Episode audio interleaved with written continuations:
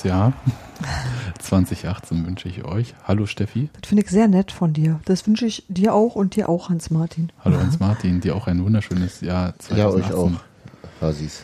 Ja, wir haben uns hier direkt äh, am 1. Januar zusammen. Nee, also ist, ähm, Die Post-Production dauert noch ein ja. Ähm, nein, es ist der 21. Januar und wir sind alle wieder gesund, halbwegs, denke ich. Und ich war nicht so. krank. Ja, ich, ich war, war, nur krank. arbeiten, das war ich, ich gebe zu, ich war krank äh, und habe zwei Aufnahmen äh, platzen lassen. Ja. Und es, er war's, er war's. Es tut ich mir war leid. aber auch krank. Psst. Das ist natürlich aber kein Grund, die Aufnahme platzen zu lassen. nee, die ist mit dir geplatzt. Das ist ein. Ja. Ja. Gut, wir haben noch kein Spiel von Union richtig gesehen. Oder ich, nee, so? ich habe nur die Zusammenfassung genau, wir haben das Spiel gesehen. Und wir befinden uns im Prinzip noch in dieser vagen, manchmal mit Hoffnung ähm, durchsetzten Phase der Vorbereitung.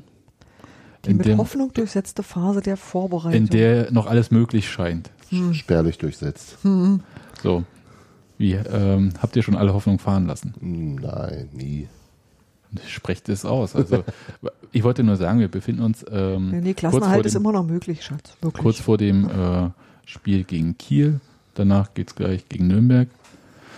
Und dann Düsseldorf zu Hause, ne? Und dann Nürnberg Düsseldorf, und Düsseldorf zu Hause, ja. Genau. Yay. Und das sind quasi, also, na doch, man kann es doch Wahrsager nennen. Danach weiß, wissen wir, wo es lang geht, glaube ich. Na, danach kann zumindest eine Option ausgeschlossen werden, womöglich. Richtig. So. Und deswegen haben wir uns gedacht, machen wir noch einen Podcast vorneweg, in dem wir ganz viele Sachen erzählen können, die wir im Zweifelsfall in einer Woche nicht mehr erzählen können. Na, schon, die wir am Mittwoch schon wegschmeißen können. Oder so. Und befassen uns so ein bisschen mit dieser wirklich, für meine Begriffe, viel zu kurzen Winterpause. Oder? Also. Die ist irrsinnig kurz, ja. Also Wobei, ich meine, für die Bundesliga ist ja noch kürzer. Die haben ja jetzt, jetzt heute schon den zweiten Spieltag des, mhm. des neuen Jahres. Mhm. Ich kam gar nicht so schnell hinterher. Aber wir fangen dafür im Sommer mal eher an, ne? Ja. Ja, aber diesmal ist es wegen äh, WM alles noch ein bisschen gekürzter. Nun gut, also viel Zeit blieb nicht. Was ist denn passiert? Ich habe hier so ein paar Themen aufgeschrieben und ich würde sagen, fangen wir mit dem großen Thema an. André Hofschneider hat eine neue Taktik. Achso, ich wusste jetzt nicht genau, welches von denen das große ist, aber. Ich dachte, Echt? der Satz sieht aus mit hat kurze Hosen an. Also, das ist ja nicht neu. Das ist nur ein, für das ist nur ein großes Thema. Medien ein großes Thema. Ich glaube auch nicht, dass das da ein großes Thema ist, das was nur halt äh, ist halt halt optisch auffällig, aber äh, ändert inhaltlich. Für, für Sky-Kommentatoren womöglich. Hm. Ja, aber äh, er hat sich entschieden, aus dem äh, 4-3-3, das wir gewöhnt waren, seit Sascha Lewandowski im Prinzip, oder? Mhm, nee, auch schon. Im Grunde hat es ja schon am Ende. Düvel? Ja, naja, Düvel hat noch, stimmt, Düvel hat dann noch dieses 3-5-2 spielen lassen. Aber 4-3-3, 4-2-3-1 hat ja zu Schluss auch äh, sogar hm. Neuhaus spielen lassen. Ja. Wobei eher 4-2-3-1 und. Ja, wobei zuletzt war es auch eher ein 4-2-3-1. Ja. Okay, aber das ähm, ist jetzt so ein bisschen. Telefonnummern. Telefonnummern. Genau, also äh, das ist so die Bezeichnung für dieses Runterbeten von irgendwelchen. Ähm, Ihr habt mich auch nicht mitgenommen. Ich sag's nur. Nein, also ähm, wie sage ich's? André Hofschneider hat sich entschlossen, aus diesem flügelorientierten Spiel mit zwei Außenspielern aus den 90ern zu lernen. Ähm, auf die auf 4-4-2 mit Raute zu setzen, das heißt diese Mittelfeldraute. Ja, nicht die im Mittelfeld nicht die äh, Spieler wie die Abwehrspieler in einer Kette oder so, was die flache 4 wäre, sondern halt Sag mir doch einfach, wer, Wer vorne, wer hinten, was bleibt in der Mitte übrig und was sind deren Aufgaben? erzähl doch mal funktional, weil du dir denkst, was es wird. Du, Hans Martin kann das viel besser als ich. Du hast, also du hast eine Viererkette wie gehabt, dann hast du davor mhm. einen einzelnen äh, defensiven Mittelfeldspieler. Also ein Stefan Fürstner. Zum Beispiel. Ja. Und, ähm, Oder Grisha Brömel. Dann vorne einen einzelnen offensiven Mittelfeldspieler. Sagen wir mal Marcel Hartl oder Damir Kreilach. Wer auch immer. Mhm. Und äh, in dem Raum dazwischen aber relativ weit eingerückt, also nicht draußen auf dem Flügel, sondern schon eher auf einer Halbaußenposition links und rechts jeweils ein Achter sozusagen. Und das Ganze ergibt oben mhm. eine Spitze, unten eine Spitze, rechts und links ist eine Raute. Und was verbessert das im Vergleich zu davor? Du hast mehr Präsenz im zentralen Mittelfeld und äh, also in der, in der Mitte, da wo der Spielaufbau wohl stattfinden soll und hast damit mehr womöglich bessere, also du hast eine Überzahl gegenüber anderen Systemen, die nur mit drei zentralen Mittelfeldspielern spielen. Einerseits und andererseits hast du natürlich den Nachteil, dass, dass die Flügel nicht wie vorher, wo du einen Außenstürmer hattest und Außenverteidiger, sondern nur noch einen, jeweils auf, der, auf jeder Seite nur einen Spieler, der wirklich nominell außen spielt. Das heißt, Christopher Trimmel hat vor sich, kann er bis zur Eckfahne gucken und sieht keinen Mitspieler, wenn er gerade guckt. Mhm. Theorie, also ist natürlich dann immer die Frage, wie es ausgefüllt wird und wie weit die, Halbpositionen nach außen driften und nicht und wie weit die nach vorne gehen und nicht, aber es ist eine ist schon ein grundlegend anderer Ansatz. Und woraus schlussfolgert ihr das, ohne ihn Spiel gesehen zu haben? Weil er verkündet. Weil Ach so. Hat. All klar, na denn. Außerdem, außerdem sah man es tatsächlich ja. auch in der Zusammenfassung vom Ingolstadt-Spiel. Ja, und äh, vorne dann halt nicht mehr den Nur einzelnen ein Stürmer, sondern zwei Stürmer. Sondern zwei, also heißt. Was denkt er, wer die sind? Das ist eine also der Polti, weil er immer da ist? Gegen Ingolstadt haben Polter und Skripski vorne gespielt. Ja. Ähm, bei den war es unter Keller, als er mal mit zwei Stürmern gespielt hat, war es dann eher, da gab es auch schon mal so eine rautenförmige Formation, da war, war dann Steven Skripski auf der offensiven Mittelfeldspielerposition und Simon Hedlund als zweiter Daran kann Stürmer. Ich mich so ja erinnern. Hm? Der aber tatsächlich auch mehr rumgekreist ist, also mit größerem Freiraum, größere also der Nachteil von, so wie wir das jetzt gerade erzählen, ist natürlich, dass das überhaupt nicht, ähm, dass es sehr statisch ist, dass es quasi so super am Reißbrett erzählt ist und ja. nicht, äh, da spielt ein Ball noch keine Rolle. Genau. So wie Hans Martin das jetzt erzählt hat, was völlig in Ordnung ist. Aber es ist natürlich die Frage, wie sieht das aus, äh, wenn, interpretiert? Wenn man den Ball hat. Ähm, und wenn man, wenn man, nicht Ball, hat. wenn man ihn nicht hat. Ist klar. Oder zum Beispiel auch, was diese Halbposition betrifft. Wenn der Ball auf der einen Seite ist, dreht sich das Spiel so ein bisschen in diese Richtung, so dass sie ja. halt doch echte Flügel besetzen dann oder nicht. Zum Beispiel äh, Felix Groß hat ja, ähm, obwohl er halt nominell auf der 6 oder 8 gespielt hat jetzt in der Hinrunde, ja. Äh, doch auch oft, ebenso wie Marcel Hartl, gerne mal sich auf der Außenbahn angeboten. Mhm. Und ist da, also Hartl mehr so nach rechts, Groß mehr so nach links aus meiner Erinnerung, aber es kann auch andersrum gewesen sein. Ähm, dass die sich dann trotzdem da anbieten. Also das ist ja nicht verboten, das ja, da hat auch, glaube ich, André Hofschneider keine Minen äh, hingelegt. Also man darf das schon noch betreten, das Feld. Naja, man muss es so machen, dass, dass, dass du trotzdem natürlich noch eine äh, Kompaktheit der eigenen Mannschaft hast. Also du darfst mhm. die Lücken zum Mitfeld Mitspieler nicht zu groß werden lassen. Genau. Aber das war ja letzten Endes das, was äh, eigentlich immer so das Thema war in der Hinrunde. Na klar, na klar. Und du hast jetzt sozusagen, du hast sozusagen genau in der Mitte ist mehr verdichtet und äh, bist da schon erstmal kompakter, theoretisch. Also wenn naja, klar, die ja. Idee ist, verstehe ich. Aber du bist über die Flügel und das war ja ein großes, großes Problem, war ja auch das, äh, zumindest zuletzt das Überspielen der Außenverteidiger, dass sie sozusagen lange Pässe hinter die aufgerückten Außenverteidiger spielen, so Diagonalbälle und da irgendjemand hinrennt und dann musste der Innenverteidiger rausrücken und dann hast du in der Mitte alles auseinandergezerrt und so weiter das ist natürlich, ist jetzt die Frage, das, das hat eigentlich relativ wenig mit, mit äh, 4-3-3 oder 4-4-2 zu tun, sondern mit der Marschrichtung der Außenverteidiger. Aber wenn die natürlich wirklich die einzigen sind, die wirklich den Flügel besetzen, dann müssen sie eigentlich, damit du irgendwie ein bisschen Druck erzeugst, auch schon mit aufrücken. Mhm. Also, weil sonst. Das heißt, du verschiebst die Lücke von der Mitte jetzt nach hinten, oder was? Na, die Lücke war ja schon vorher hinten außen.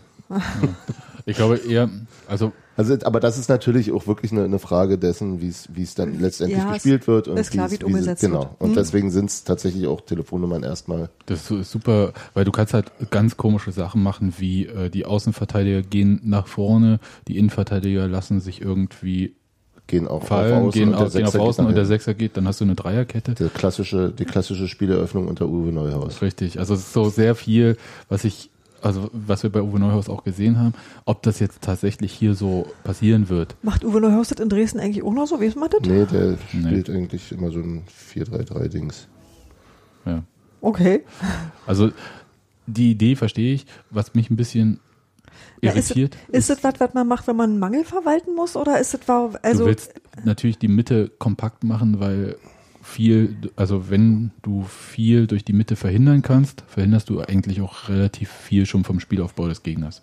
Also insofern hat das schon Sinn. Äh, nee, aber, war, warte mal, nee, nee, darf ich nochmal ja. zu meiner Frage zurück? Was ich meine ist, wenn du eine solche Umstellung vornimmst, machst du das deshalb, weil du denkst, die Spieler, die du da hast, können ein anderes System nicht spielen? Oder machst du das, weil dir jemand fehlt? Oder was ist ein, warum macht man sowas? Ich glaube nicht, dass Gute das was mit Fehlen zu tun hat. Also, also mich interessiert, wenn man so Dinge ändert, die, die ja. Die, der Grundgedanke von, glaube ich, André Hofschneider ist. Ja, erstmal, er hat ja was gesagt dazu. Mehr, mehr, mehr Ruhe ins Spiel bringen? Nee, und er hat auch gesagt, dass er in dieser Formation die besten Spieler besser, also mehr von den guten Spielern unterbringen kann. Ja, und das ist eine interessante Frage. Also das finde ich allerdings tatsächlich angesichts dessen, dass äh, wir mehrere Spieler haben, die sehr äh, überdurchschnittlich gute außenoffensive Flügelspieler sind, wie Simon Hedlund und äh, Steven Skripski zum Beispiel für die gibt es erstmal nicht, also für Skripski vielleicht noch eher eine natürliche Position in diesem System. Aber vielleicht, und das ist ja die interessante Frage, sieht er ja Simon Skripski gar nicht als überdurchschnittlichen Flügelspieler, sondern als äh, überdurchschnittlichen Stürmer. Stürmer oder halt offensiven Mittelfeldspieler. Gut, und wo, genau. Und, und ähm, vielleicht also das heißt, bei alledem ist noch nicht klar, wer welche dieser Positionen besetzt. Für uns vielleicht. Also Tor vielleicht schon, aber ich sag mal so im Großen und Ganzen. Verteidigung ist, stellt sich ja derzeit auch von alleine ist auf. Ist auch klar, ja. aber Details sind Mittelfeld vorne. und ja, also ja, es gibt so zwei, drei Positionen, wo ziemlich klar ist, wer was macht, aber ja. eine ganze Menge Positionen, wo du die Möglichkeit hast, mit den Spielern, die du hast, die einfach anders einzusetzen. Als ich, als ich die Aufstellung fürs Ingolstadt-Spiel gelesen habe, war die tatsächlich bis auf die, also waren es genau die Spieler, die ich erwartet hätte. Aha. Sie haben bloß mehrere haben auf anderen Positionen gespielt, als, als ich erwartet habe. Erzähl, mal, erzähl mal kurz. Also wenn wir diese, gerade diese Rautenbesetzung, die hat sich ja auch bei Uwe Neuhaus relativ äh, von alleine quasi Ja, eine richtige Raute war es ja bei Neuhaus nicht. Nee, aber ähm, jetzt wäre es halt irgendwie groß ist gesetzt wahrscheinlich auf irgendeiner Halbposition. Genau, hat er, der hat, hat halb rechts gespielt. Und Daube wäre wahrscheinlich. Daube gar nicht. Äh, Prömel. Prömel war auf der 6. Also äh, Dau äh, Quatsch hier, ähm, Prömel und Fürstner würden sie, sich die, die mögliche 6 teilen? Am ehesten, ja. Ja. Und groß ist, groß ist, für groß ist es, glaube ich, seine natürliche Position ist genau so als ja. zwischen 10 und 6. Also ja. so ein, genau. Für den ist es perfekt. Aber äh, erzähl mal, äh, wer ähm, wäre denn das Gegenüber von. Links hat gespielt äh, Simon Hedlund. Hm? Interessant. Auf der Genau, das fand ich schon so ein bisschen bizarr. Ich hatte Simon Hedlund als Stürmer erwartet, weil ja. er auch bei Keller gespielt hat. Ähm, auf der offensiven Mittelfeldposition Dame Kreilach und vorne Skripski und Polter. Hm. Ich hätte ja, also das, aber das ist, wie gesagt, das ist halt wirklich total, ja, so aus den Gedanken heraus so. Ähm, wahrscheinlich auf der offensiven tatsächlich Skripski gesehen, auf der offensiven Rautenposition und wahrscheinlich sowas wie entweder Hedlund, Polter oder halt ähm, Na, Polter eh. Ja.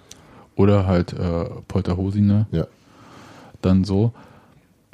Was macht eigentlich Marcel Hartl in dieser Rolle? Also in dieser Rautenformation? Naja, der, ähm, da wir jetzt gehört haben von Hofschneider, dass äh, sich Damir Kreilach in dem Herbst seiner Karriere befindet mit 28, ähm, klang es fast so, als äh, würde der dann im ersten Pflichtspiel von Kreilach die 10 übernehmen. Okay.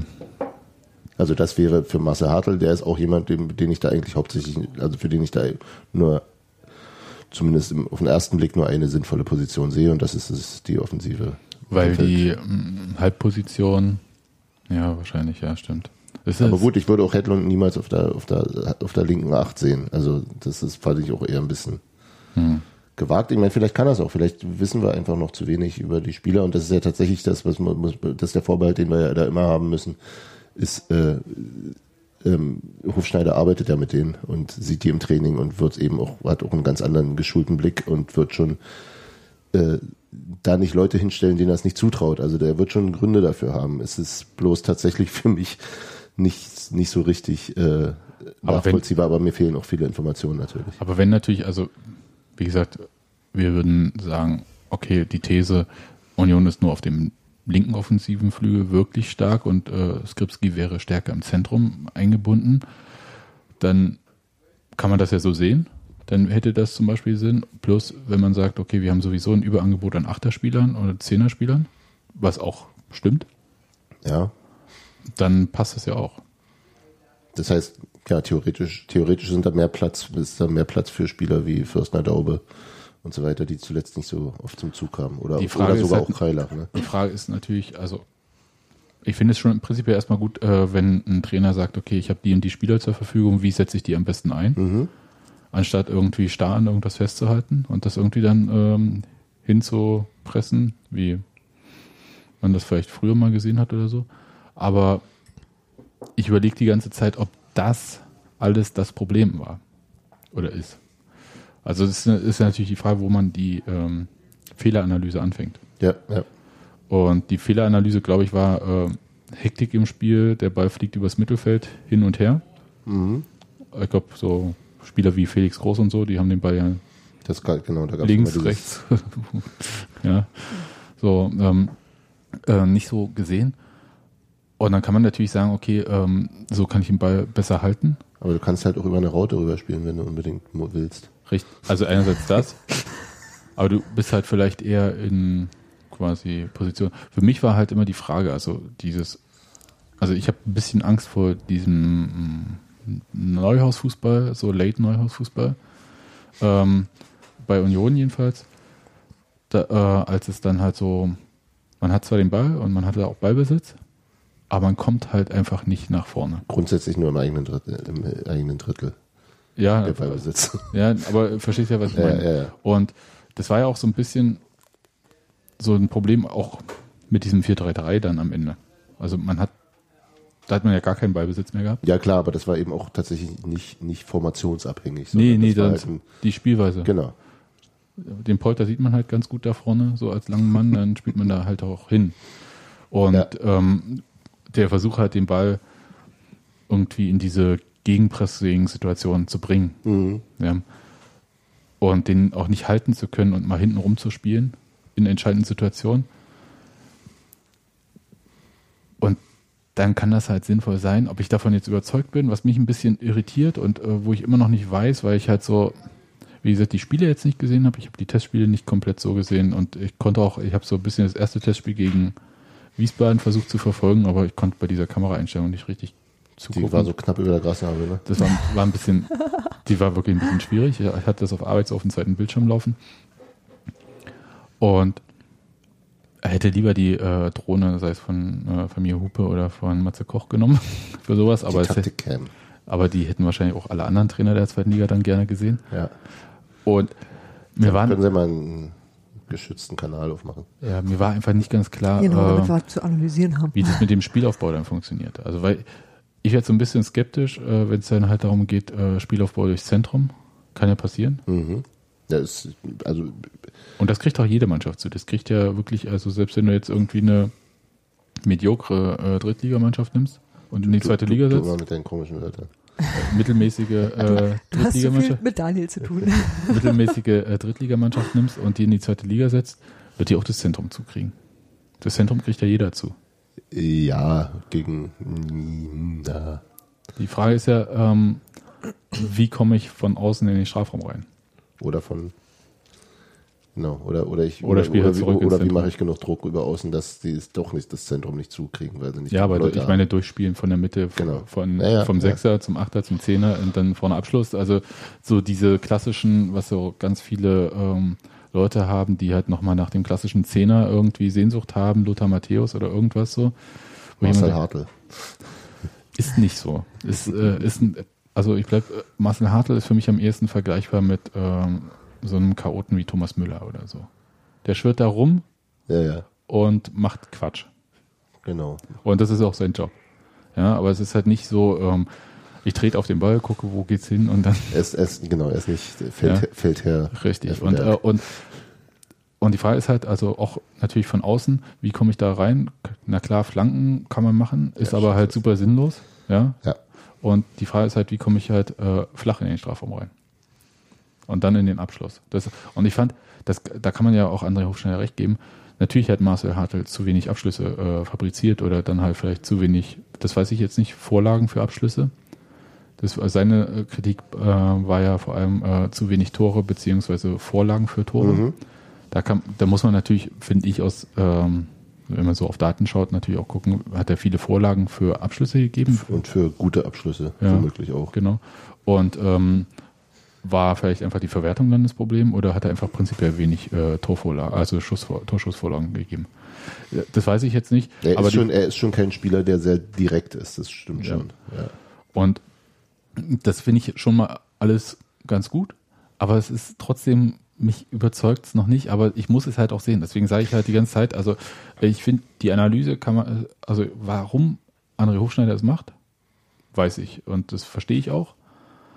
Ob das die Lösung ist, niemand weiß es und vor allem äh, äh, finde ich halt, es ist super mutig und super ambitioniert, das in dieser wirklich wahnsinnig kurzen mhm. Vorbereitungszeit da so reinzuhauen, während sie ja jetzt quasi anderthalb Jahre dieses 4-3-3 mit äh, Gegenpressing, aggressivem mhm. Gegenpressing ähm, im Prinzip.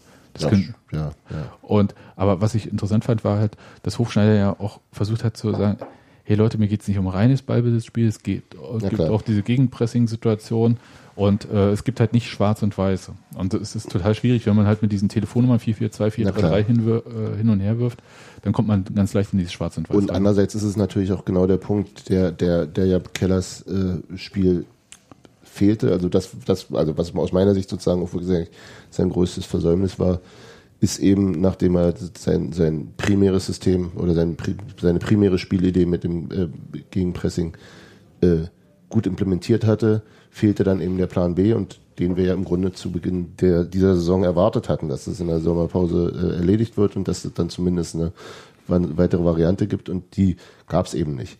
Und insofern ist es natürlich total naheliegend, dass, dass das ist ein großes Manko. Es gibt kein vernünftiges Ballbesitzspiel, sondern eben nur dieses reaktive und natürlich ist erstmal wirkt eine, eine Raute mehr nach Ball, sieht mehr nach Ballbesitz aus als, also mehr Leute im Mittelfeld sieht mehr nach Ballbesitz aus als nur als weniger Leute im Mittelfeld.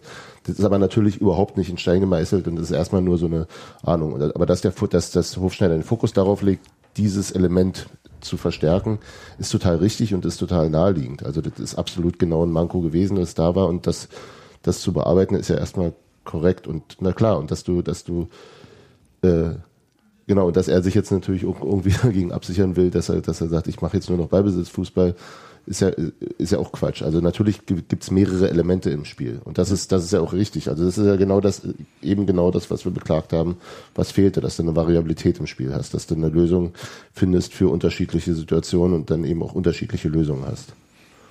Also ich bin sehr gespannt. Also erstens ich weiß mal nicht, also Ballbesitz ist ja weiterhin sehr positiv äh, besetzt als Wort im Fußball, was ich. Äh, Ballbesitz ist Diebstahl. naja. Hieß mal, hieß mal so ein linkssoziologisches Fußballbuch in den 90ern. Ja, aber das ist ja auch. Oder 70ern, ist, ist, ja, ist ja auch eine interessante Frage. Also ist Ballbesitz per se gut? Also wir erleben ja zumindest in der Bundesliga immer häufiger, dass Mannschaften gewinnen, die weniger Ballbesitz haben. Das heißt, Ballbesitz an sich die, zeigt. Wenn sie nicht die Bayern sind.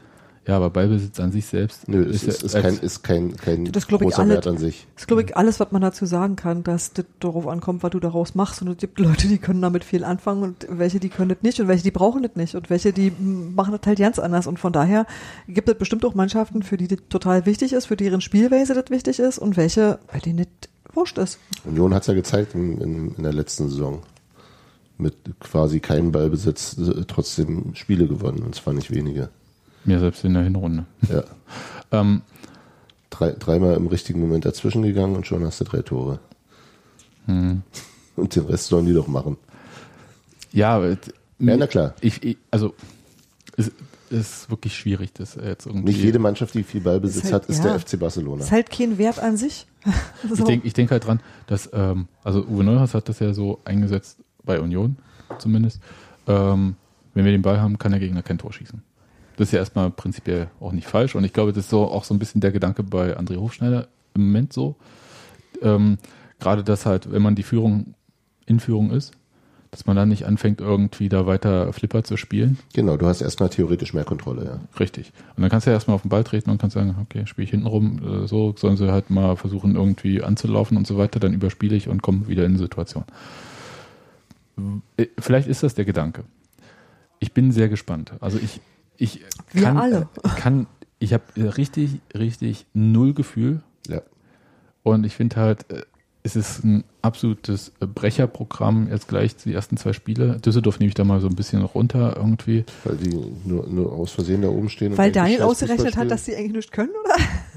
Weil die spielen. wie ein Daniel. Absteiger. Nicht Daniel, das war doch. Aber Irgendwer hat das, aber es, es, das meine ich gar nicht so, sondern weil ähm, Kiel und Nürnberg für mich halt äh, so die spielstärksten Mannschaften Ja. äh, in dieser Liga sind. Und äh, ich Düsseldorf jetzt nicht so als spielstarke Mannschaft. Die sind gut irgendwie in dem, was sie können, aber es ist nicht die spielstärkste Mannschaft. Ja. Und ähm, da möchte ich einfach sehen, also wie dieses ähm, theoretisch äh, funktionierende System von André Hofschneider jetzt dann halt unter massivem Druck funktioniert. Wir haben, deswegen fand ich Den- eigentlich den, dieses den, Testspiel gegen Den wird er in Kiel kriegen, ja. ja, und deswegen fand ich dieses Testspiel gegen Ingolstadt schon mal gar nicht so schlecht. Das ist ein Ja. richtig guter Gegner gewesen für so ein Testspiel, was, äh, was man sonst nicht gekriegt hätte. Also gleicher Stand der Vorbereitung. Mhm. Insofern ist es eigentlich total super. Können Sie ruhig weiter so machen, dass das erste Spiel der Rückrunde. Noch im, noch im Winter, äh, im richtig. alten Jahr ist, dann kann man die Das haben ja viele Zweitligisten gemacht, so, dass sie nochmal gegen ihre alten Echt? Gegner getestet haben. die gar nicht mitgekriegt. Ja, also Aber ja, ist ja naheliegend. Du hast sie nicht mehr. genau, du hast sie nicht mehr, also kannst du halt quasi und dann mal gucken, was da so läuft. Wahrscheinlich wurde es deswegen auch nicht äh, komplett übertragen. Ich bin mir ziemlich sicher, dass es, ähm, dass das keiner macht, dass äh, sowas live überträgt. Ja. Na gut, aber äh, haben wir jetzt so ein bisschen dargestellt, was unsere ähm, Fragezeichen sind? Keine Fragezeichen, also ist ja, Die sind noch nicht fertig. nee, aber äh, was das Spielsystem betrifft oder die äh, prinzipielle Taktik, bin auch mal gespannt, wie sich das wirklich sortiert. Also wenn die Mannschaft den Ball hat und wenn die Mannschaft nicht den Ball hat, ob das wirklich so, das wird ja, die Mannschaft wird sich ja nicht die ganze Zeit in der Raute irgendwie da so bewegen. Also insofern, äh, wenn wir mal schauen, was da wirklich äh, rausspringt, wenn man dann halt ähm, ein bisschen bessere Draufsicht auch aufs Spiel haben. Hm. So, aber wo die Mannschaft halt, also wir hatten äh, rausgearbeitet, dass gerade im Sturm und im Mittelfeld sehr viel unklar ist, also gerade ähm, durch die ähm, Neusortierung im Spielsystem. Mhm. Total klar ist die äh, Verteidigerkette, du hast das vorhin schon angesprochen, die Viererkette, dabei wollte er bleiben. Das hätte ich ursprünglich eigentlich als erstes erwartet, dass er da vielleicht versucht, irgendwie auf eine Dreierkette zu gehen, aber da sind, glaube ich, nicht die Spieler für da. Na, warte mal, wir haben, wir haben eh schon zu wenig Innenverteidiger. Richtig, deswegen sage ich ja, es sind einfach Ne? nicht die Spieler richtig Ja. dafür da. Und was machst du dann mit Pedersen und Kanal? Die kannst du dann so als, ja, egal. Könntest du als irgendwie Wingbacks hinbauen, aber Aber das war halt so eigentlich so, wenn und so. Aber ähm, das bringt uns ja zu dem Punkt, ähm, Innenverteidiger ist ein ganz wundes Thema, glaube ich, im Moment bei Union. Also vielleicht auch verbotenes Wort äh, so auf dem Gelände, weil Fabian Schönheim erst äh, kürzer treten musste im Trainingslager. So wegen dann Belastung. ganz kurz treten muss. Und jetzt äh, hieß es, ähm, Knieprobleme bedingen eine OP, also wer auch immer das so äh, schön auf Deutsch geschrieben hat. Ähm, und er wird diese Saison für Union nicht mehr spielen. Das, äh, damit ist es ganz deutlich und ganz klar, das ist das dritte Jahr in Folge, also die dritte Spielzeit in Folge, in der Fabian Schönheim durch äh, schwerwiegende Verletzung ausgenockt wird. Ja. Oh, Und furchtbar, ey. das ist furchtbar für ihn, aber es ist natürlich auch furchtbar für Union. Ja. Weil Ja. er hat halt einen Fünfjahresvertrag und ähm, du kannst, äh, kannst ja niemanden vom Hof jagen, bloß weil er verletzt ist. Aber du kannst halt ganz seriös auch wirklich nicht mehr mit Fabian Schönheim planen. Ja. Das also jedenfalls nicht äh, in den, bei den ersten drei Innenverteidigerpositionen. Ja, also erstmal auch, genau, auch, auch für die Kaderplanung fürs nächste, Ja. für die nächste Saison musste erstmal ihn, ihn Oh. rausnehmen quasi. Ja, aber das ist halt schwierig, weil er kostet natürlich eine Planstelle. Ja, ihn kostet er ja nicht, wenn er lang, also ab, ab Wenn er, wenn er nicht wieder fit ist, meinst Ja. du? Ja. Also wenn er verletzt also, bleibt genau, und krankgeschrieben verletzt bleibt, und dann nicht. bleibt, dann zahlt die BG, also. Ist richtig, aber die zahlt ja auch noch einen bestimmten Prozentsatz. Das heißt, das wird nicht unbedingt im Interesse des Spielers sein. Ja, na klar. Ja. Also das meine ich halt, also du kannst Nein, halt aber es kostet halt den Verein nicht. Das war da, damals diese Geschichte bei Benny Köhler mit Ja. dem neuen Vertrag. Das hat den Verein am Ende nicht, nicht Geld gekostet. war gut mit den Knieproblemen ne, bei Benny Köhler. Nee, ich meinte, ähm, als, er, als er Krebs hatte. Ja, ja, aber ich meinte Ja. halt, dass man, dass er in dem Jahr dann halt, wo er wieder gesund geschrieben war, dann nur noch Knieprobleme hatte. Ja, aber er war zwischendurch gesund, dann zählt es wieder von vorn so weiter.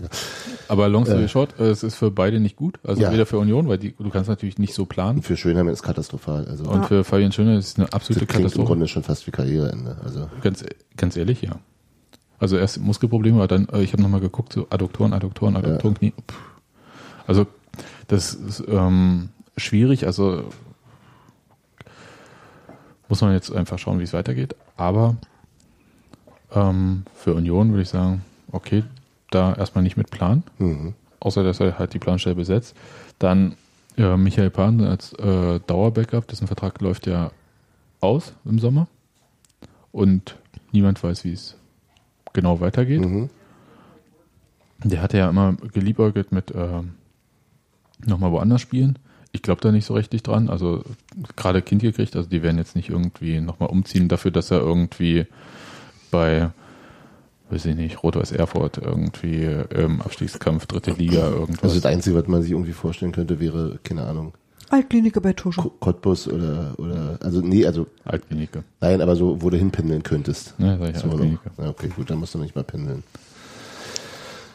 Ja, und dann haben wir halt, gut, dann haben wir Christopher Schösswenter, der Genau. äh, Christoph. Christoph. Christoph, Christoph, der ist nicht Christopher. Ja, Christoph. Das hätte einfach nicht mehr auf Niki gepasst. Nee, der Nee. steht ja nur die Nachnamen. Aber Nee, aber der ja Auf die Autogrammkarte. genau. der äh, im Sommer 2017 verpflichtet wurde. Ähm, wie oft hat er gespielt? Der hat das Ah, ähm, einmal, Pokalspiel gemacht und dann wurde er nochmal irgendwo ein Auswärtsspiel ausgewechselt. Zur, oder war das ein Pokalspiel? Ja, Das- so anderthalb Mal. Und er spielt richtig, also muss man wirklich brutal so sagen, der spielt sportlich keine Rolle. Der saß ja noch nicht mal auf der Bank, wenn sonst kein Innenverteidiger mehr da war. Richtig, da wurde lieber irgendwie jemand anders und Ja. so weiter und so fort. Okay. Das heißt, Und jetzt haben wir, genau, den haben wir, dann haben wir und dann gibt's Lars Dietz, Lars Dietz. der wurde verpflichtet jetzt in der Winterpause von Dortmund 2. Ja. der, und das ist, ist eigentlich interessante, ja als Hauptposition Innenverteidiger hat und das ist auch seine Lieblingsposition. Das sagt Alle, er. Das sagt er. Allerdings bei Dortmund 2 zuletzt vor allem als äh, defensiver Mittelfeldspieler Genau. eingesetzt wurde und von Union als Rechtsverteidiger für den Rest dieser Saison eingeplant wird. Das klingt fast ein bisschen so wie damals äh, die Verpflichtung von Benny Kessel, der immer in der Innenverteidigung eingesetzt wurde, was er seit der Jugend nicht mehr gespielt hatte und eigentlich sich immer als Rechtsverteidiger sah. Mhm. Und ja, also nun ist, nun ist äh, ähm, Lars Dietz deutlich jünger und womöglich noch nicht so festgelegt, aber ähm, Rechtsverteidiger klingt nicht so, ne? Aber Ja, es ist ja auch das- nur das- die Backup-Position. genau, es ist nur die Backup-Position. Aber andererseits hatten wir ja schon vor der Verletzung von, von Fabian Schönheim Probleme. Da hat sich durchaus, also hatten wir schon durchaus uns gewünscht, dass im Winter ein Innenverteidiger verpflichtet wird und ein Rechtsverteidiger. Ja. Jetzt haben wir eine Person für diese beiden Positionen und das ist halt ein Nachwuchsspieler, bei dem du auch noch überhaupt nicht sagen kannst, wie das Niveau ist. Also, also wir können es zumindest nicht einschätzen von außen. Okay. Und das heißt, ich habe keinen richtigen Rechtsverteidiger-Backup und ich habe kein oder oder weiß ich nicht, kein richtiges Ja, äh, also Innenverteidiger-Backup. jedenfalls äh, wahrscheinlich ist er trotzdem in der Hierarchie die Nummer drei, also in der Innenverteidigung, kann ich mir gut vorstellen. Genau, und wir haben ja, das, das haben wir noch nicht gesagt, also spielen oder sich selbst aufstellen, egal wie sie spielen, tun äh, Toni Leisten auf der rechten Innenverteidigerposition und äh, Marc Torrejon selber nicht ganz immer von Verletzungen frei ähm, auf der linken Innenverteidigerposition Ja. und auch äh, nicht immer überzeugend, was so äh, Tempo und so weiter betrifft. Ja, wobei ich den jetzt schon insgesamt solide fand. Also Ja. Und ich kann mit den beiden als Innenverteidiger total okay leben. ja, Mein Problem ist nur, es darf aber wirklich bei niemandem zwicken, keiner darf eine fünfte Gelbe kriegen und so weiter und so fort. Ähm, also ich habe ein richtig schlechtes Gefühl und aber wir haben noch Leonard Maloney zur Not. Ja, aber der, der hat ja mittrainiert im Trainingslager und dann hat der Trainer ja gesagt, naja, so richtig aufgedrängt hat sich keiner, die gehen jetzt auch erstmal wieder zurück zur, Ah, also ähm, das klang mir jetzt nicht so wie, was, wie gesagt, Lars Dietz, und so sagt er, ja gut, äh, was, äh, dann schmeißt man den halt ins kalte Wasser. Ich halt nichts von jetzt Panikkäufen oder so. Was aber das Thema aber die ist, Personaldecke ist schon dünn in der Die ist dünn. Verteidigung. Die, es gibt noch die Option, dass man vielleicht den Sechser, den man gerade nicht einsetzt, vielleicht auch als Innenverteidiger einsetzt. Das wäre für mich, ehrlich gesagt, eher Stefan Fürstner als Grisha Prömel, einfach so von der Erfahrung her. Ja, Stefan Fürstner hat halt große, also ja, die große Schwäche ist halt Kopfballspiel bei ihm und das ist als Innenverteidiger natürlich Äh, schwierig. fataler als, als Sechser. Ne? Ja, keine Ahnung, kennst du das Kopfballspiel von Grisha Bröme? Ich habe keine Ahnung. Naja, aber der ist ja schon mal zwei Köpfe größer. Ist er das wirklich? Ja, der ist schon größer. Ich guck gleich Schlag- mal. Sollte, ich wollte gerade sagen, sollt ihr das jetzt nachgucken? Ja, schlag, schlag mal nach, Steffi. Ähm, aber das wäre zum Beispiel eine Option, weil der Punkt ist ja, äh, auch wenn man sagt, okay, da besteht vielleicht Handlungsbedarf, ähm, das Wintertransferfenster ist bis 31. Januar offen. Ja. Wir haben jetzt zwei Spiele vor dem 31. Januar und vielleicht braucht man es dann auch nicht, weil man sagt, okay, ähm, mit Aufstieg haben wir nichts mehr zu tun. Dann können wir Lars Dietz mal gucken, was der Junge so kann. Der Kicker, ähm, Grisha Prömel ist 1,83, Okay, sagt fünf Zentimeter. Transfermarkt. Das macht es aber echt Okay. aus, ja. Lars Dietz wird bei Kicker übrigens ins Mittelfeld einsortiert, Naja, wahrscheinlich wegen dieser Naja, Regionalliga. er- Nummer. weil er, Ja. weil er als Sechser gespielt hat zuletzt. Ja. Mhm. Aber also ich verstehe schon, warum Union jetzt nicht so auf äh, Zwang noch einen Innenverteidiger verpflichtet, wenn man halt sagt, kann nach zwei Spielen vorbei sein. Und Ja. dann, wenn wir, wenn wir sowieso sagen, wir spielen halt äh, im vorderen Mittelfeld vielleicht noch, oder man muss ja auch gucken, der Abstand nach hinten ist jetzt nicht so Ja. super riesig, Ja. ähm, dann und wir haben jetzt ja nicht die Ambition, damit aufzusteigen. Nee, Emanuel Pogatetz wäre jetzt super. Ja, zum Beispiel. Hm? Roberto Punschetz. Ja, bitte, nein, nicht immer in die Wunde. Ja. Aber was ich sagen möchte, Das ist eine halt, Standardantwort eigentlich. Was ich sagen möchte, ist halt, äh, diese Innenverteidigung ist, steht auf tönernen Füßen. Ha, Ich glaube, das wissen auch alle. Ja, und da darf eigentlich nichts passieren. Aber eigentlich lohnt es sich nicht so richtig, jetzt voll rauszuhauen, weil du ja gar nicht weißt, Ja, andererseits wirst du, wirst du nach Ablauf der Saison mit hoher Wahrscheinlichkeit Toni Toni Leistner Leistner. ersetzen müssen. auf Ja. jeden Fall, Also könntest du im Grunde jetzt ja auch eine Sommerverpflichtung vorziehen. Also Ja. wenn es eine geben würde, genau, von der aber, der, aber, aber, aber, der, aber der Wintermarkt ist halt auch immer ein, Spezieller. ein komischer Markt, ist richtig. Ja, also das heißt, ähm, es klingt immer so schön, irgendwie einen Transfer vorziehen, aber da muss natürlich woanders auch jemand frei sein dafür, den, klar, von dem du klar, selber super überzeugt bist. Und Aber ich würde, das, das meine ich nur, ich würde jetzt nicht grundsätzlich von einem, von einem großen Transfer zurückschrecken, nur Nee. weil's, nur weil die Saison irgendwie unklar ausgeht, denn eine Frage habe ich noch. davon auszugehen, dass das Marc Torrejon ist ja, wie alt ist er jetzt, 31? Mhm. Womöglich. Soll ich das jetzt auch nachkicken? Ey? Na, klar. ich weiß es nicht. Ob Toni Leistner äh, im Sommer vielleicht, gehen wir mal von aus, nicht mehr da, da dann? Ne. Ja. Spielt im Sommer nicht mehr zweite Liga. Also nicht bei Union zumindest. Und Meinst du, jetzt, nee, das äh, ich habe keine Ahnung, aber der ist Free Agent, also da kannst du mal richtig Kohle machen, auch als Spieler. Ja, aber dann geht er nicht in die zweite Liga, meine ich. Ja, vielleicht aber zu einer Mannschaft, die garantiert aufsteigen möchte, die gerade abgestiegen ist. Und Tja. Das Kind weiß doch, wo der Wasserhahn ist. Also, Naja. aber also ähm, was ist ja, 86, Seilborn, ja, 31 ist er.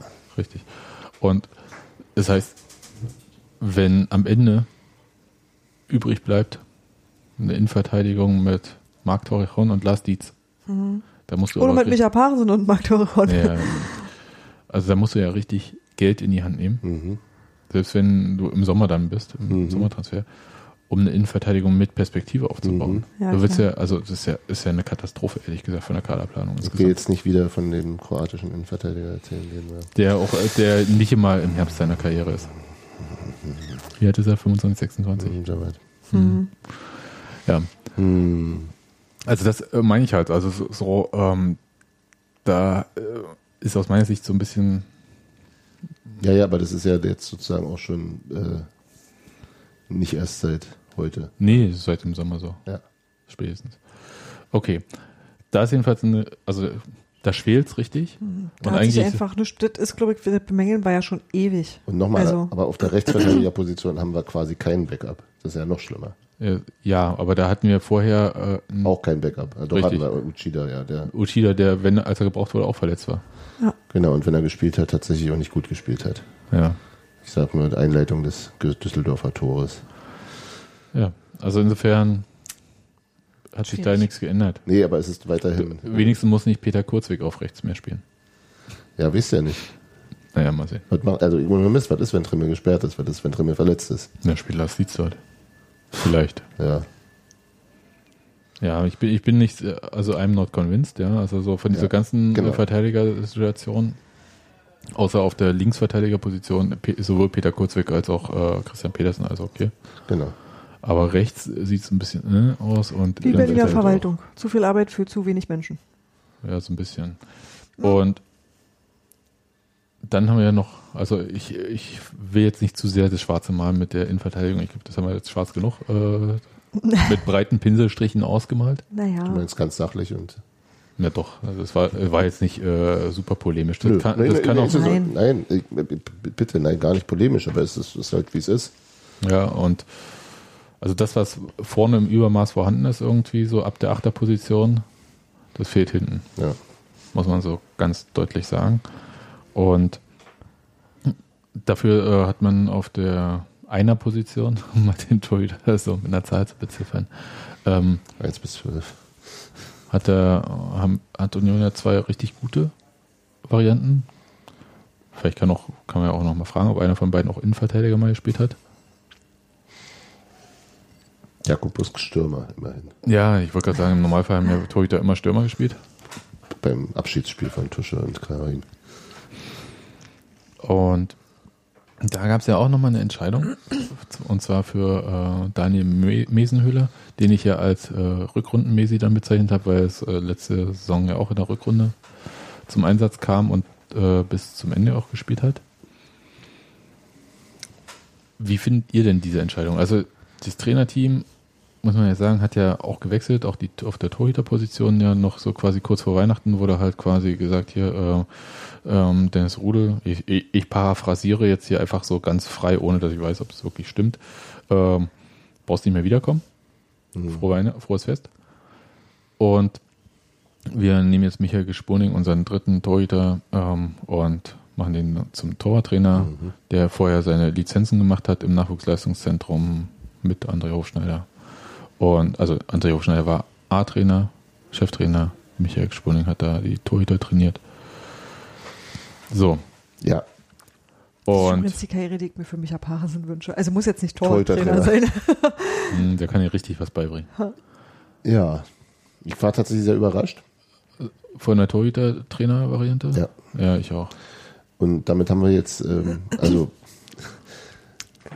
eine zweite Planstelle im Trainerteam besetzt mit Berufsanfängern sozusagen. Ja, sehe die, das ist deren erster, also es ist Hofschneiders erste ähm, Cheftrainerstelle. Das Ja. ist Spornings überhaupt erste Torhüter-Trainerstelle. Wir können ja noch den äh, Sportgeschäftsführer nehmen, ist auch seine erste Position als äh, Verantwortlicher.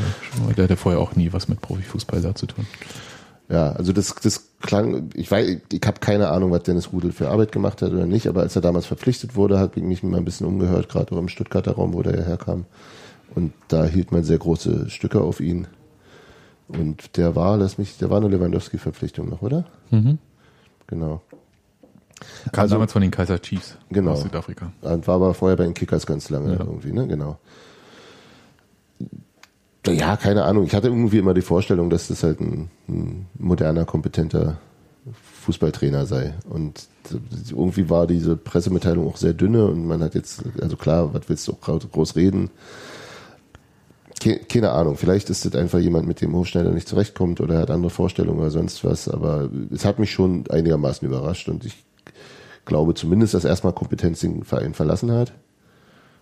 Wie gut die ersetzt wird, muss sich, muss sich zeigen, kannst halt nicht seriös einschätzen, was äh, Michael Sporning äh, da drauf hat auf der Position.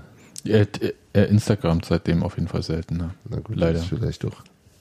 Also ich, ich, ich, für Sporning freue ich mich total. Das ist ja ein ir- irrsinnig sympathischer Typ und ich glaube, der hat auch wirklich bei Union was gefunden, was er so, von dem er vielleicht noch gar nicht wusste, dass er es gesucht hat oder so.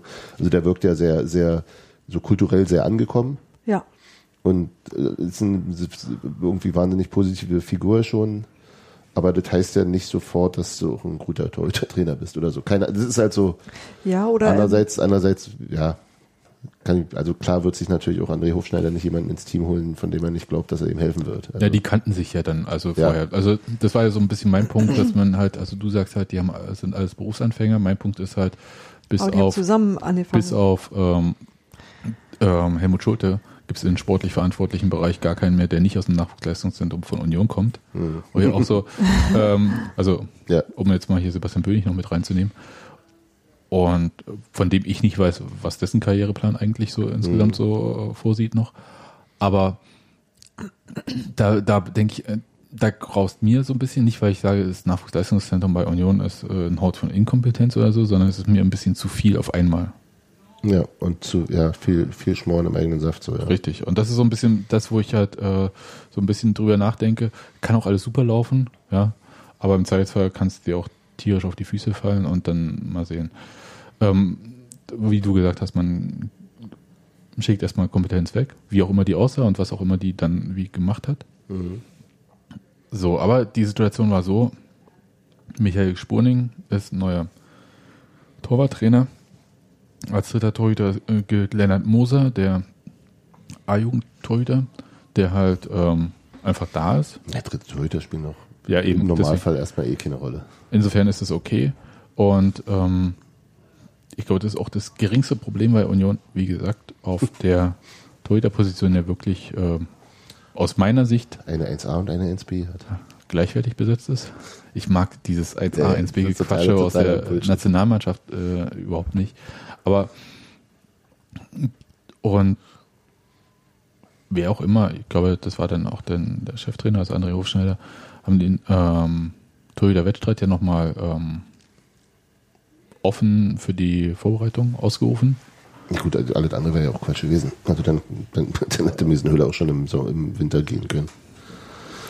Ja, aber unter, der, ähm, ja, unter verschiedenen Prämissen muss man natürlich sagen. Also einerseits hat äh, Jakob Busk äh, deutlich verunsichert gespielt die letzten Spiele, wo wie, wie, wie der auch Rest der zehn- Mannschaft? Wie zehn andere auch, ja. wie der Rest der Mannschaft, da, äh, wie gesagt, da hat er sich jedenfalls nicht äh, positiv hervorgetan.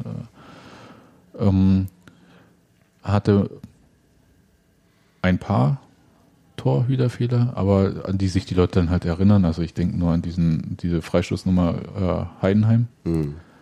Mhm. wo ihm äh, die Mauer äh, bzw. die Nichtmauer äh, vorgehalten wurde. Ich würde sagen, nee, das ist nicht das Problem, hätte ihn einfach trotzdem halten können. Mhm. Aber ähm, und Daniel Mesenhöhler hatte halt die zwei Pokalauftritte, äh, die er gut gemacht hat oder sehr gut. Die hat er durchaus souverän gemeistert. Ja. Und da wurde dann gesagt, ja, der hat ja so viele Fehler gemacht, der Busk, wo ich sage, naja, also äh, viele Chancen zu Fehler machen hat er ja auch Daniel Mesenhöhler nicht gehabt. Das, und in einer Mannschaft, wo es halt so bergab geht, irgendwie dann halt richtig gut auszusehen und gerade halt, ich fand diese Situation mit dem Überspielen der Außenverteidiger, die Innenverteidiger rücken raus, totales Chaos innen drin. Mhm. Das sind ja Situationen, in denen man als Torhüter selten gut aussieht. Also, oder Ja, glänzen oder kann. oder Graz gut aussieht. Naja, aber und zusätzlich für Jakob Busk negativ kam halt seine Handverletzung im Trainingslager noch dazu. Ja. Also hat sich die Hand verstaucht, zumindest äh, zum Glück nicht gebrochen. Und hatte dann, glaube ich, noch in dem einen Testspiel gegen Gent noch irgendeinen Fehler drin oder so. Okay. Es war so ein bisschen abzusehen, aber ich glaube, dass, also aus meiner Empfindung her, dass das äh, vielleicht trotzdem egal war. Dass man halt auch mit Jakob Busk in die Rückrunde hätte gehen können und sagen können, alles Ja, gut. ja, ja. Ich denke halt nach wie vor, die sind gleichwertig und deshalb ist es tatsächlich wurscht. Das Einzige, was ich mir vorstellen kann, so als taktische Überlegung, wenn Daniel Mesenhühler überhaupt nicht spielt, dann hat er überhaupt auch keinen Bock, einen Vertrag zu verlängern, da zu bleiben oder irgendwas. Also der hat einfach, nicht. solange jemand, der gleich stark ist und er keine reelle Chance hat zu spielen, ähm, dann müsstest du dich danach auch nicht nur nach Verteidigern, sondern auch wieder nach einem Torhüter umsehen. Und äh, das- das kannst du natürlich dadurch entschärfen, dass du äh, ihn einfach spielen lässt. ja. Okay, aber das wäre natürlich so ein Punkt. Also glaube- du kannst äh, einfach für ihn die Welt besser machen und kannst damit Ja, deine klar, und Jakob Vertragssituation Jakob Bus insgesamt. Verlag- Ja. Vertrag ist noch ein Jahr länger. Jo, Nee, zwei Jahre in, bis 2020. Echt krass. Und der Punkt ist aber, hat Jakob Busk nochmal Bock auf so eine Nummer? Also ja, klar, der hat zwar Vertrag, Ja, aber du kannst klar. einen Spieler gegen seinen Willen da auch Ja, halten. aber dann kriegst du womöglich noch Geld für und ähm, Ja. Mesenhöhler wäre halt ist weg einfach gewesen. weg. der, der, Wenn der Bus die Rückrunde gespielt hätte, wäre Mesenhöhler im Sommer. auf, je, auf jeden Fall. Davon gehe ich aus. Und Und, das kannst du jetzt Lau. ändern. Genau, für Lau und völlig zu Recht und auch Ja. für ihn die richtige Entscheidung. Ja, Wenn sich allerdings abzeichnet, dass Mesenhöhler dauerhaft die Nase vorn hat, kann es eben auch gut sein, dass Bus trotz Dass laufenden Vertrags im, im, im, im Sommer geht. Also Ich gehe davon aus, dass Daniel Mesenhöhler, je nachdem wie jetzt die Rückrunde läuft, keinen Vertrag bei Union unterschreibt, wenn er nicht eine Art von Zusicherung hat, dass er auch die Nummer 1 im nächsten Jahr Das ist sein schwer wird. zu geben, glaube Aber ich sag mal so, ähm, da du ja mal nicht weißt, mit welchem Trainer du arbeitest, also Auch bitte, das- wie kannst du da eine Position festgeben? Ich, ich glaube, wir können relativ festhalten, dass diese Frage sehr zum Ende der Mhm. Spielzeit entschieden wird. ja, Also einerseits die Frage, ähm, ob wir mit diesem Trainer, der ja auch Vertrag äh, bis 2019 hat im Sommer, auch äh, über den Sommer hinaus weiterarbeiten.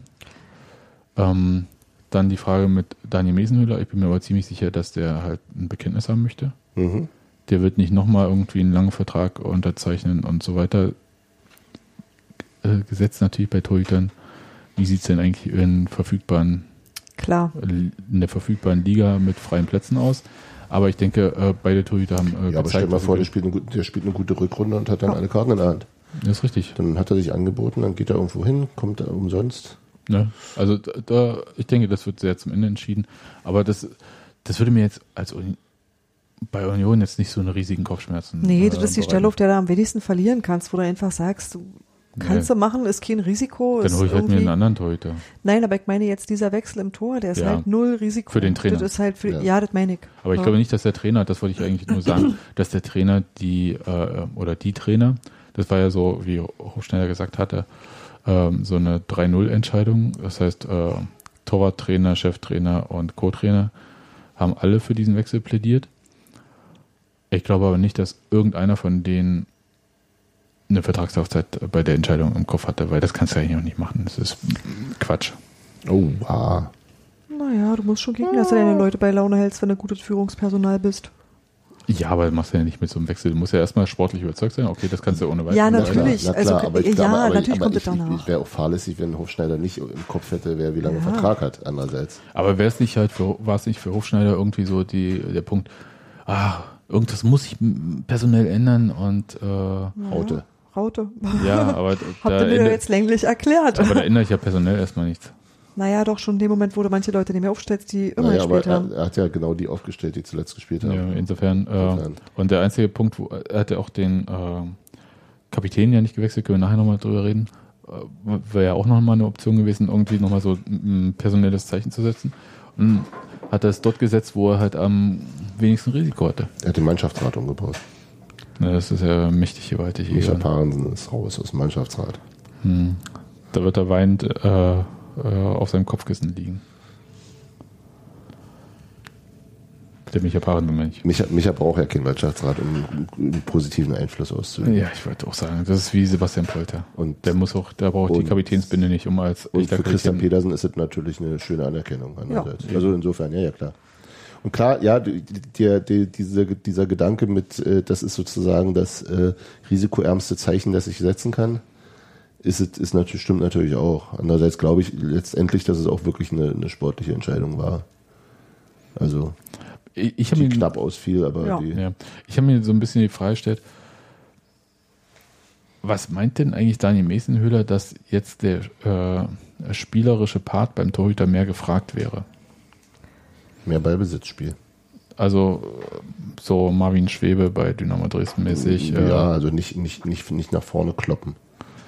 Das war ja vorher die Variante. Ja.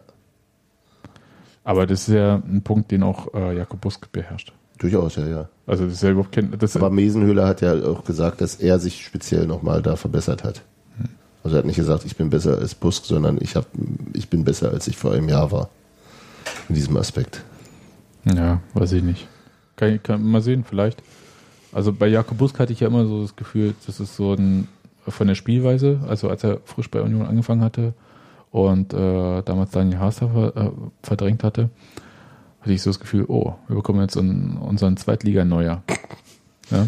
Ja, Das war natürlich also auch klar äh, im Vergleich zur Spielweise von Daniel Haas, na klar.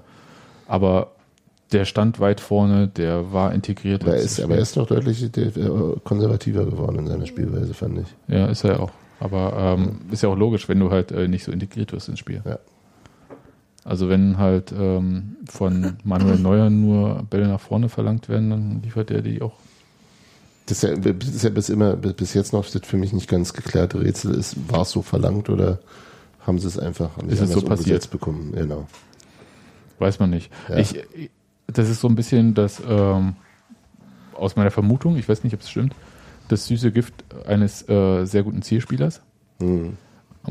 Ich erinnere mich, äh, Borussia Dortmund, die frühen Nullerjahre mit, äh, Jan Koller. mit Jan Koller, hatte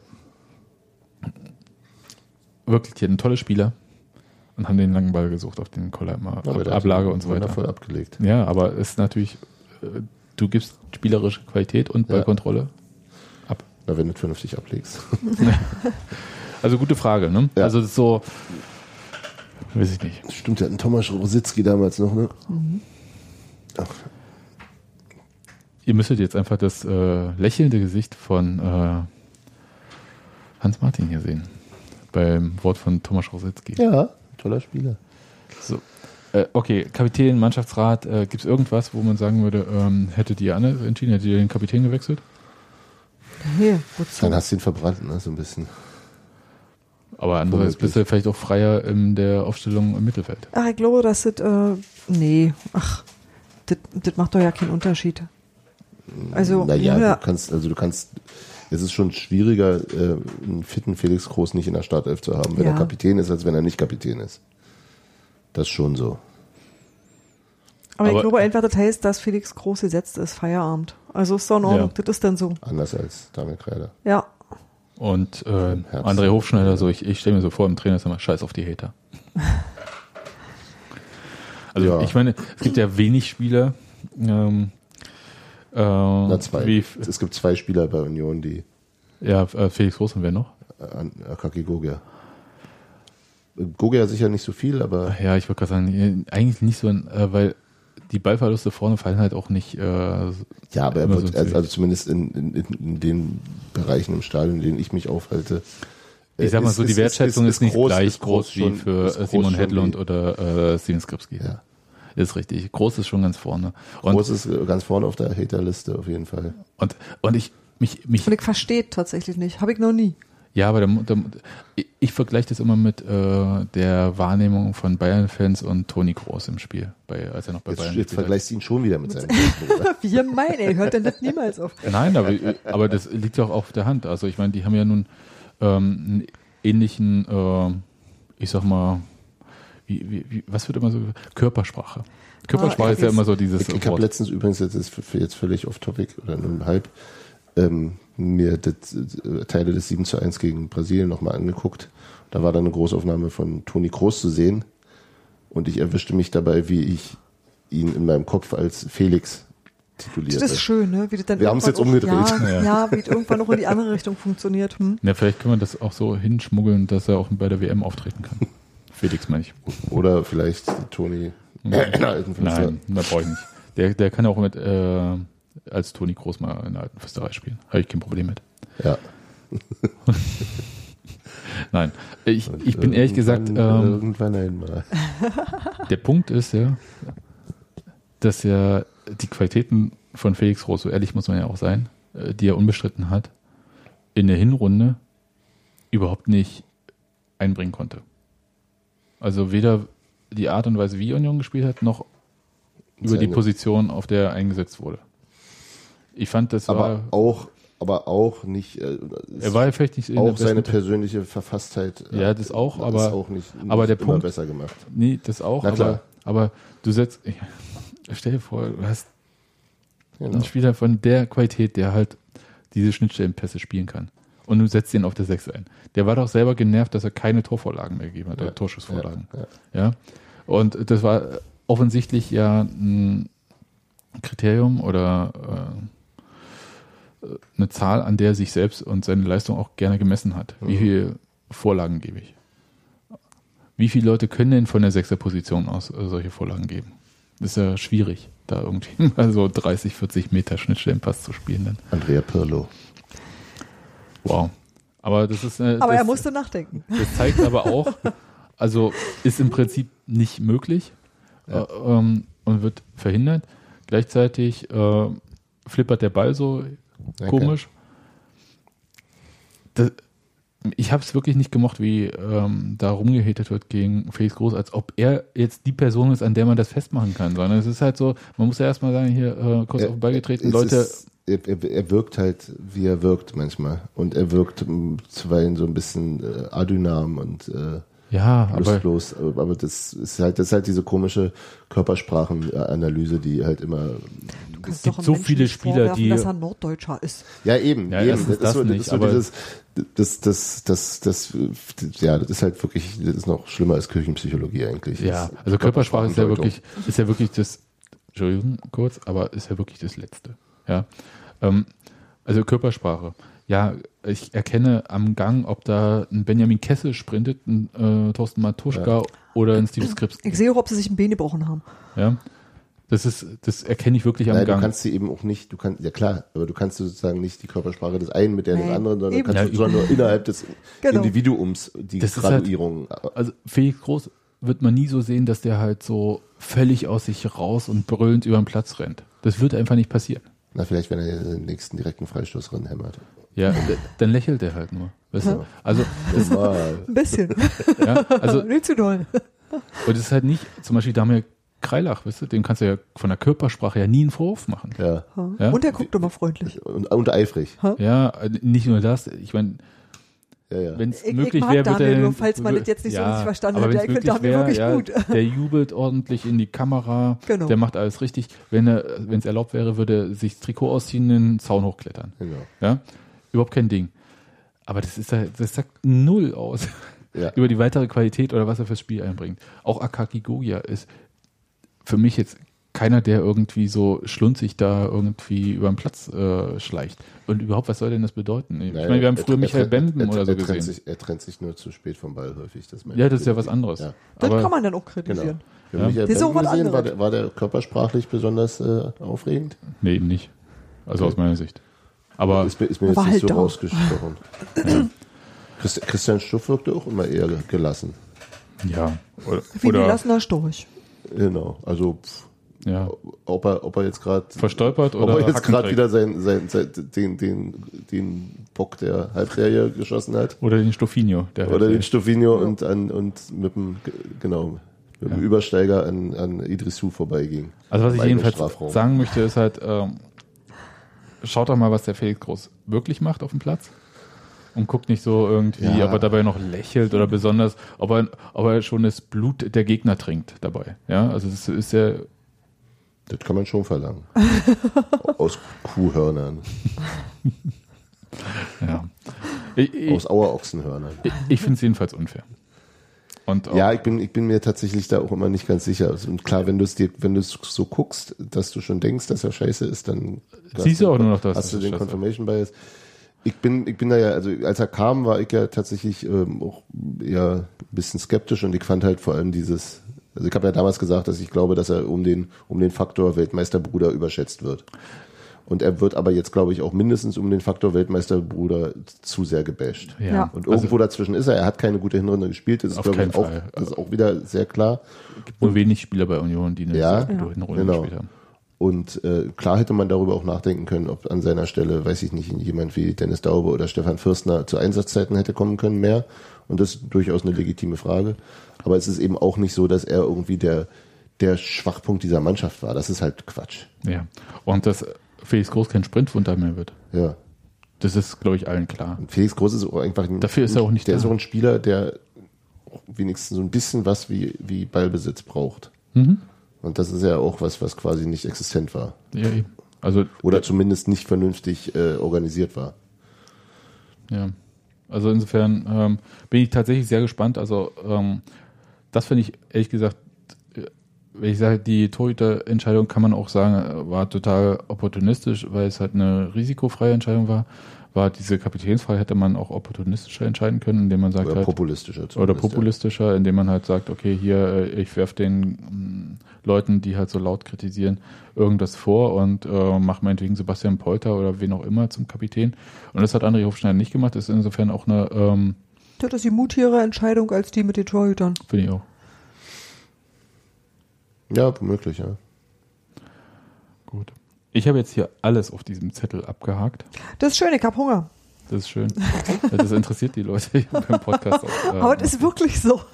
Ich, glaube, ich glaube, dass da viele Menschen Empathie empfinden, Steffi gegenüber. ja.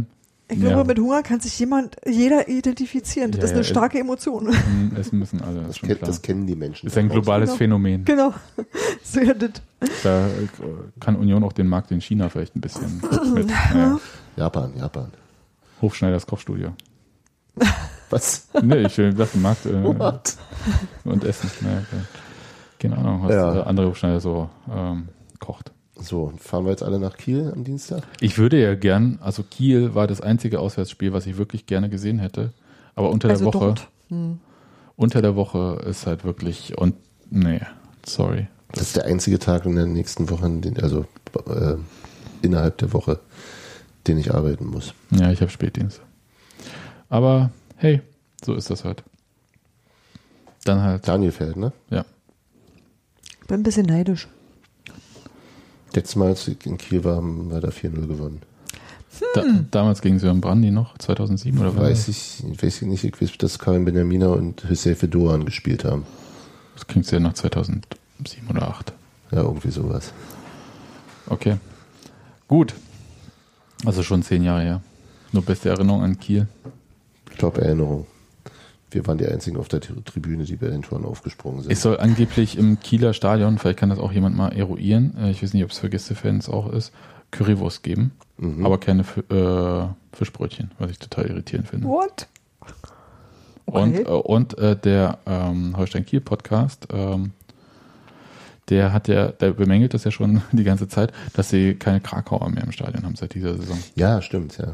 Das sind, das sind, ich meine, die haben es auch echt nicht leicht gerade in Kiel, muss man sagen. Nee, finde ich auch. Als, als Aufsteiger nur auf Platz zwei und keine Krakauer im Stadion. Ja, aber ich meine, man kann ja bei Union werden, es bleiben ja diesbezüglich gar keine Wünsche offen. Wir haben sowohl Krakauer als auch Fischbrötchen. Aber Echt, gibt's auch, gibt's, aber gibt's auch Okay. vernünftige vegetarische Optionen? Ja, Purzelchen. Vernünftige.